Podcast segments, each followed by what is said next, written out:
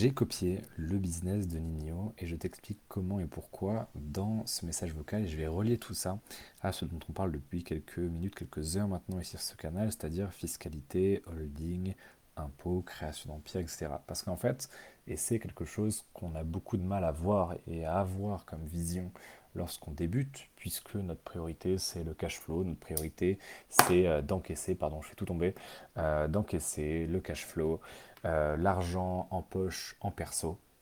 Et c'est bien dommage parce qu'en fait, la vraie richesse, elle se fait pas là. C'est d'ailleurs en anglais une distinction qu'on fait très vite. On parle de money et on parle de wealth. Et en fait, beaucoup d'entrepreneurs courent après ce qui est money et oublient le côté wealth. C'est d'ailleurs le, ce qui caractérise, entre guillemets, le propre des gens qui s'exilent à Dubaï, c'est qu'ils veulent de l'argent rapide. Ils pensent court terme, c'est-à-dire qu'ils se disent, ben, écoute, actuellement, euh, je paye trop d'impôts en France, et ce qui est compréhensible, puisqu'effectivement, lorsque tu débutes, tu es en auto-entreprise, tu as l'ACRE, donc l'aide à la création d'entreprise, euh, qui est d'ailleurs euh, ni plus ni moins que on ne te donne pas d'argent, mais on t'en prend un petit peu moins, c'est-à-dire que c'est une exonération de 50% d'impôts. Euh, lorsque tu vends de la prestation de service, par exemple, au lieu de payer 22%, tu payes 11%. Moi, je sais que lorsque je m'étais déclaré, je crois que c'était graduel, c'est-à-dire que je payais moins de 11 au tout départ, et plus j'encaissais, plus ça augmentait. Peut-être que je dis une bêtise là, attention, mais je crois que c'était bien ça. Et en fait, lorsque tu passes, lorsque tu dépasses plutôt le palier euh, symbolique des 70 000 euros de chiffre d'affaires, eh bien tu es obligé de passer en société, donc ce soit SAS, SARL. Moi j'ai opté pour SAS euh, parce que c'était plus pratique pour les dividendes, c'était moins imposé, à seulement entre grosses guillemets 30%. Et c'est à ce moment-là où les gens pètent un câble très souvent, et encore une fois je les comprends, et ils se disent mais attends, je paye, enfin je récolte, je collecte, puis je reverse la TVA, puisque euh, beaucoup de comptables te diront que la TVA n'est pas un impôt, euh, de fait un montant qu'on t'oblige à facturer, qu'on t'oblige à reverser, ça a une définition, c'est une taxe, c'est un impôt. Euh, quand tu payes donc la TVA, quand tu payes l'impôt sur le bénéfice, euh, c'est-à-dire l'IS, l'impôt sur la société, qu'ensuite pour te rémunérer, c'est les dividendes ou le salaire, donc il y a cotisation, il y a flat tax, derrière il y a l'impôt sur le revenu, etc. C'est vrai que ça peut faire câbler, et c'est à ce moment-là, lorsque les gens dépassent le palier d'auto-entrepreneur, qu'ils se disent ben non, moi j'ai pas envie de me faire violer fiscalement, pour reprendre leurs mots, donc je m'expatrie à Dubaï. Le problème, comme je l'ai expliqué plus haut, c'est que déjà c'est pas aussi simple que ça et c'est pas si avantageux que ça, même fiscalement dès le départ, puisque comme expliqué juste au-dessus, euh, t'as beau être à Dubaï, en Estonie, au Delaware, peu importe, si tu vends à des clients particuliers qui résident en France, eh bien tu es redevable de la TVA Par exemple, moi tous les mois, je paye un petit peu de TVA suisse Hein, donc à 7%. Euh, je paye euh, un petit peu de TVA belge à 21% parce que j'ai des clients qui viennent de Belgique, qui sont en Belgique, qui sont belges, j'ai des clients qui sont suisses, qui vivent en Suisse, etc. Et donc, même si mon entreprise, mes entreprises sont toutes en France, et eh bien, puisqu'une partie de mes clients sont dans ces pays-là, tous les mois, eh bien, je dois payer, évidemment, il y a la TVA française, mais il y a aussi, et c'est le sujet euh, dont je parlais aussi, la TVA au Venezuela, il y en a déjà eu, euh, en Suisse, euh, en Belgique. Alors au début, tu n'es pas redevable, mais dès que tu dépasses un certain palier, qui est assez bas, qui est de plus en plus bas d'ailleurs, eh bien, tu es censé t'inscrire et payer la TVA euh, que tu dois, donc en Suisse, en Belgique, etc., etc. Et du coup, moi, j'ai fait le choix effectivement inverse de ne pas m'expatrier. J'ai pris cette décision de ne pas partir à Dubaï parce que déjà, il y a la TVA. il commence aussi à avoir des impôts euh, là, il y a 9% d'impôt sur le bénéfice, euh, même en free zone, euh, dès qu'en fait, donc c'est ce qui concerne l'immense majorité des gens qui s'expatrient, dès que tu vends en dehors des UAE, eh bien tu vas avoir des impôts, tu vas être assujetti. Donc déjà, en fait, tu n'es pas à 0% d'impôt, ce qui était la promesse magique de Dubaï il y a quelques années. Tu es à 30, en fait, même si c'est un peu moins, puisque tu as la TVA et tu as l'impôt sur la société de 9%. En plus, tu as un train de vie est beaucoup plus cher, euh, tu as très très peu d'emprunts, tu dois quasiment tout acheter en cash, tu as le coût de la vie qui est extrêmement élevé. Donc voilà, c'est pas forcément ultra intéressant de s'expatrier à Dubaï, déjà premièrement à l'instant T, pour toutes les raisons que je viens de t'énoncer. Mais il y a aussi quelque chose qui euh, est pour moi le plus important de loin et ce à quoi les gens ne pensent pas, surtout quand ils sont à ce point-là, c'est le côté long terme, le côté empire Et c'est de ça dont je veux réellement te parler dans ce message vocal pour te convaincre de rester en France, même si ça fait mal. Puisque moi, par exemple, aujourd'hui, eh bien, euh, puisque j'ai beaucoup d'activités qui sont de l'ordre de l'influence, euh, de l'image, de la représentation, déjà j'ai beaucoup de frais qui passent sur ma boîte, donc beaucoup de trajets, beaucoup d'hôtels, beaucoup d'Airbnb, euh, tout ce qui englobe la vidéo, le marketing, l'image, l'influence, les voyages, ce genre de choses, ça passe en charge. Donc en fait, une fois que j'ai payé la TVA, c'est déduit de mon résultat imposable à l'IS. Donc en fait, ça me permet de payer moins d'impôts. C'est quasiment en fait de, euh, de l'argent bah, que je vais dépenser donc en hôtel, en, avion, dont je vais bénéficier en fait. C'est un petit peu du, revenu indirect, mais qui est utile à la boîte puisque ça rapporte plus. Tu vois, quand je fais un voyage, bah forcément, euh, ça en met plein les yeux et ça génère plus de revenus puisque tu te doutes bien euh, que si effectivement je fais des vidéos make money où j'apprends aux gens à se créer un revenu, à devenir libre financièrement, à se créer des compléments de, revenus, etc., euh, mais que je te filme tout ça dans un 10 mètres carrés, dans une petite ville au fin fond de la Creuse, bah forcément ça vaut moins que si je te fais l'exact même contenu, l'exact même vidéo et que je t'affiche un lifestyle de malade à Bali, aux États-Unis, aux îles Canaries, etc. Donc en fait, puisque ça rapporte de l'argent à la société, quand je dis ma société, c'est pas la société en général, c'est l'entreprise, Fortumedia, eh bien je peux le passer en charge. Donc déjà, en fait, je vais payer de l'impôt uniquement sur le bénéfice de la boîte, c'est-à-dire une fois que je me suis rémunéré, que j'ai euh, pris mon salaire de trois canettes, une fois que j'ai passé toutes les charges, donc les trajets, les voyages, les avions, les hôtels, etc. Donc en fait, je, oui, paye pas mal d'impôts, mais pas tant que ça. Je profite de, pas mal d'avantages euh, liés à mon activité. Donc en fait, c'est assez avantageux de ce côté-là. Et au-delà même de ça, en fait, ce qu'il faut comprendre, c'est que chaque paiement que tu fais aux impôts, c'est-à-dire euh, TVA, euh, surtout impôt sur les sociétés, puisqu'en fait, plus tu payes d'impôts sur les sociétés, plus ça veut dire que ton bénéfice est grand, et eh bien plus tu cotises, entre guillemets, pour ton droit à l'emprunt. C'est-à-dire que le fait d'avoir une année, deux années, trois années, quatre années, avec des bilans comptables réalisé en France avec du profit, c'est-à-dire un résultat net positif année après année, ça te permet d'aller voir les banques et de dire, bah, écoutez, euh, j'ai une source de cash flow positive, j'ai une entreprise qui tourne, qui crache du cash, euh, et j'ai un autre projet, est-ce que vous pouvez me prêter pour ce projet-là? Et en fait, c'est ça qui est intéressant, c'est de ça dont je parle lorsque je parle de levier bancaire, c'est justement ça. Lorsque tu es une entreprise qui, par exemple, comme moi avec Fortumedia, crache du profit depuis des années et des années, eh bien tu peux dire à la banque, voilà, là j'ai 100 000, 200 000, 300 000, 400 000 euros de trésorerie, j'ai tel projet immobilier, euh, SaaS, euh, peu importe, qui nécessite euh, du cash, c'est-à-dire voilà, de l'argent pour le lancer, est-ce que vous pourriez me prêter? Et en fait, tes bilans comptables en France, tous les impôts que tu as payés, servent un petit peu de caution tu montres patte blanche en fait. Le fait d'avoir une activité rentable depuis plusieurs années en France, ça permet de montrer patte blanche, de rassurer les banques. Et c'est là en fait où tu fais réellement de la thune. C'est d'ailleurs pour ça qu'il y a beaucoup de fortunes qui se sont créées avec l'immobilier. C'est parce que le fait d'emprunter et de ne mettre qu'un apport que ce soit de 5, 10, 20%, eh bien ça te permet de te constituer un patrimoine et de créer de la wealth, de créer de la richesse, pas juste de l'argent rapide, euh, de te créer un patrimoine d'assets beaucoup plus vite puisque tu peux créer de l'argent littéralement, tu peux le lever auprès des banques. Et en fait, ce qui te reste en trésorerie, oui, peut-être que si tu étais à Dubaï euh, sur 100 000 euros, eh bien il te resterait, si tu respectes les règles, la TVA, etc., il te resterait 75 000 et encore parce que tu as un coût de la vie qui est plus cher, etc. Donc il te resterait peut-être 65 000. En France, après TVA et IS, peut-être qu'il va te rester 45, 50, donc c'est moins. Mais tu peux aller voir les banques et dire voilà, j'ai besoin de temps et tu vas pouvoir lever x2, x3, x4, x5, x6, même parfois x7 selon la solidité de ton projet, le nombre de bilans que tu as, la confiance que ton banquier te porte, etc.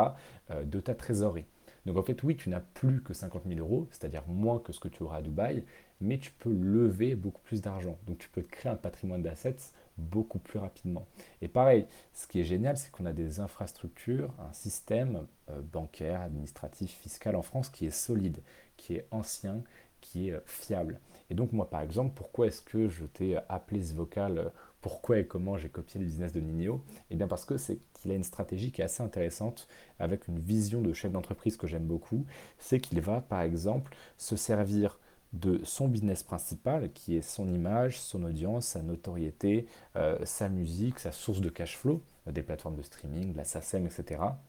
Il va utiliser tout ça pour se retirer peu à peu euh, de, de, ce game-là, entre guillemets, de l'exécutif, de la présence, etc. Parce que je pense qu'il pense très long terme. Et il va par exemple prendre des plus jeunes rappeurs dans lesquels ils voient un certain potentiel dans son label, faire des featuring avec eux, les faire monter. Donc déjà, ça fait des hits. Si tu connais un petit peu tout ce qui est rap, on a eu par exemple Jolie, qui a très bien marché, euh, avec quelqu'un qui s'appelle Gaulois, si je ne dis pas de, conneries. Et, euh, eh bien ça, par exemple, outre le cash que ça fait maintenant, parce que euh, la musique génère des streams, donc de la thune, etc., eh bien, Nino fait cette stratégie que je trouve super intéressante, c'est qu'il utilise tout ce que lui apporte et permet son activité principale, donc encore une fois, image, notoriété, cash flow, etc., pour prendre d'autres gens, pour prendre une part de leurs revenus, structurellement, juridiquement, avec euh, que ce soit le label, que ce soit des parts, des boîtes qu'ils ont, etc. Et il va se servir de sa notoriété, de son image pour les lancer, pour les propulser et obtenir en fait une part, entre guillemets, euh, de leur succès. Et c'est par exemple exactement ce que j'ai fait avec Candy, dont je te parle pas mal, c'est que j'ai vu en 2021 qu'il bossait énormément, qu'il était smart, euh, qu'il avait des compétences euh, que je n'avais pas forcément. Il était plus spécialisé dans des domaines dans lesquels moi je l'étais moins, qui ne m'intéressaient pas. Et j'ai vu une opportunité parce que je me suis dit, lui, vu sa capacité de travail, c'était quelqu'un d'extrêmement déterminé, c'est toujours ce que j'ai chez lui, c'est qu'il bosse, il bosse, il bosse, il abat du travail à une vitesse, avec une, euh, je dirais, une rigueur et une discipline que, que j'admire et que je respecte beaucoup. Et je me suis dit, mais en fait, c'est très con de le garder comme simple client. Je vais simplement devenir euh, une sorte de consultant à temps plein euh, pour lui. Et ce que j'ai fait, c'est que j'ai pris des parts, 20% pour être tout à fait transparent avec toi, de l'entreprise qu'on a créée ensemble, qui reposait donc sur de l'infoproduit. Et évidemment, pourquoi si peu de parts? Parce que je n'avais rien en, termes de rôle d'exécutif, c'est-à-dire que je n'allais pas faire les pages de vente, que je n'allais pas faire les contenus, etc. C'était simplement du conseil. Donc pour qu'il s'y retrouve aussi en termes de parts, je ne voulais pas prendre plus que 20-25%. Si c'était à refaire aujourd'hui, je prendrais 25, mais à l'époque, c'était ma première association, donc je n'ai pris que, entre guillemets, 20. Ça me semblait euh, équitable et gagnant-gagnant. Et en fait, j'ai investi sur lui, c'est-à-dire que pendant deux ans, je n'ai pris aucune rémunération là-dessus, mais je l'ai présenté à tout mon réseau, je l'ai aidé, je l'ai accompagné, je l'ai conseillé. Euh, on a passé un nombre de dîners d'après-midi, de voyages, de journées euh, ensemble à bosser qui est innombrable. Donc voilà, il y a eu un investissement de ma part. Euh, je l'ai présenté, je l'ai push un petit peu, je l'ai utilisé en tant que témoignage client et ça l'a fait découvrir pas mal de monde qui sont devenus des clients ensuite. Euh, on a passé, euh, j'ai passé énormément de temps, d'énergie à constituer, à perfectionner son positionnement, à créer l'offre qui nous ramène de la thune aujourd'hui. Et on a pas mal galéré, on a pas mal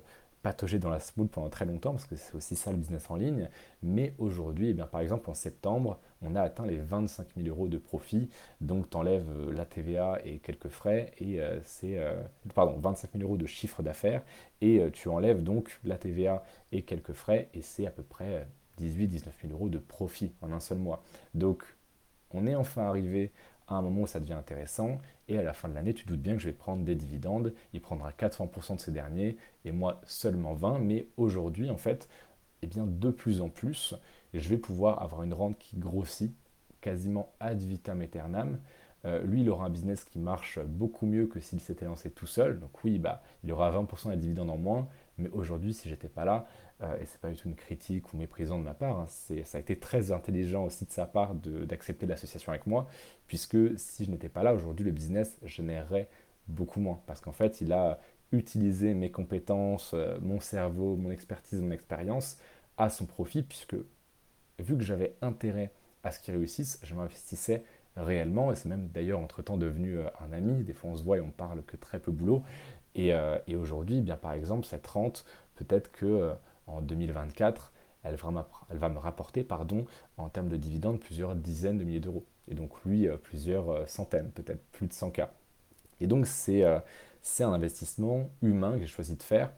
Donc au-delà de la rente, de l'aspect business qui était intéressant, et eh bien par exemple, même si moi, eh bien, on a cette boîte en France donc assez imposée avec la TVA, euh, l'IS, la flat tax sur les dividendes qu'on se verse, flat tax qui est de 30%, peu importe le montant de dividende que tu te verses, euh, eh bien, même si y a cette imposition, etc., c'est une corde de plus à mon arc,